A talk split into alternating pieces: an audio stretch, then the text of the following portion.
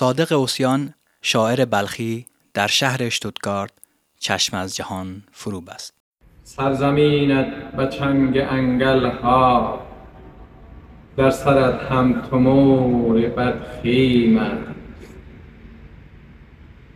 روزگارت پر از پریشانی زندگی محمد صادق اوسیان شاعر و نویسنده و استاد زبان فارسی دانشگاه بلخ شنبه 23 سپتامبر در شهر اشتوتگارت آلمان درگذشت. به همین مناسبت مختصری از زندگی نامه وی را با هم مرور خواهیم کرد. اوسیان که از شاعران مطرح زبان فارسی در افغانستان به شمار می رفت در چهاردهم دی ماه 1385 در ولایت بلخ متولد شد.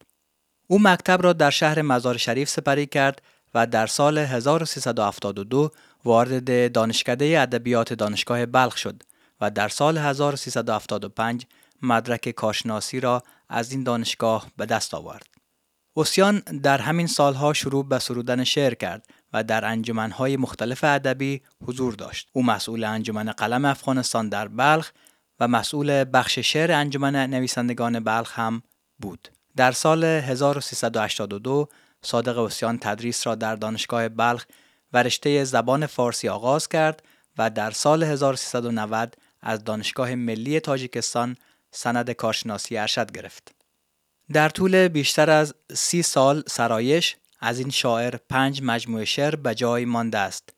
فصلهای آفتابی در بهار 1382 روشنتر از همیشه در 1386 مثل احوال جهان در بهار 1393 فراخان حاوی 100 غزل در سال 79 و حل شدن در حس و حال حاوی 100 قطعه ربایی در تابستان 98 از جمله آثار ادبی این شاعر هستند. شعر او در جشنواره‌های مهم ادبی داخل و خارج افغانستان مانند جشنواره قند پارسی و جشنواره وزارت اطلاعات و فرهنگ افغانستان نیز به مقامهایی دست یافته بود. او دو کتاب دیگر هم به نامهای نمونه های شعر امروز بلخ و سیما و سخن دارد که به ترتیب در سالهای 84 و 85 منتشر شدند. در کتاب نخست شاعران معاصر بلخ و نمونه های اشعار آنان و در کتاب دوم شاعران و داستان نویسان تنز پردازان معاصر استانهای بلخ، سمنگان و سرپل همراه با نمونه از آثارشان معرفی شدند. استاد صادق اوسیان در کنار تدریس در دانشگاه و سرودن شعر در رسانه ها حضور فعالی داشتند و برنامه های ادبی مختلفی را در شماری از رسانه های دیداری و شنیداری اجرا می کردند. از جمله گردانندگی برنامه های ادبی روزنه و پرنیان سخن در رادیو تلویزیون محلی بلخ و برنامه ادبی هفت رنگ در تلویزیون آرزو از جمله این برنامه ها بود.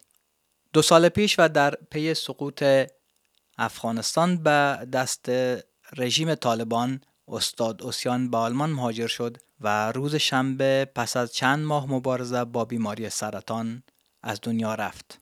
برای خانواده و دوستانش صبر آرزو می کنیم و یادش را گرامی می داریم. و با شنیدن قطع شعری با صدای خود شاعر برنامه را به پایان می بریم. علی موسوی Our Voice رادیو درایکلن باز آمدی که سبزه و شبنم بیاوری.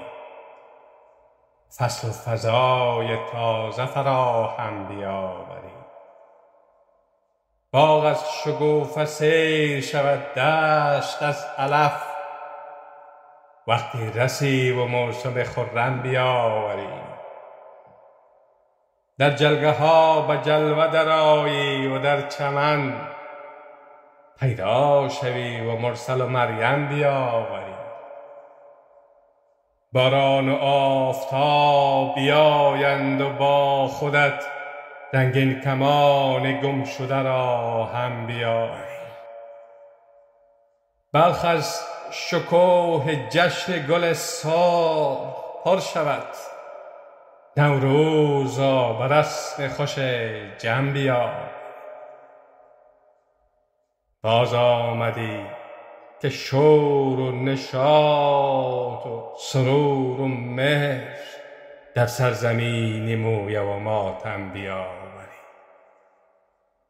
با داغهای کهنه و با زخمهای نو کابل در انتظار که مرهم بیاوری. جادو کنی و معجزه برپا شود. بهار گردد بهشت رو به جهنم بیاوری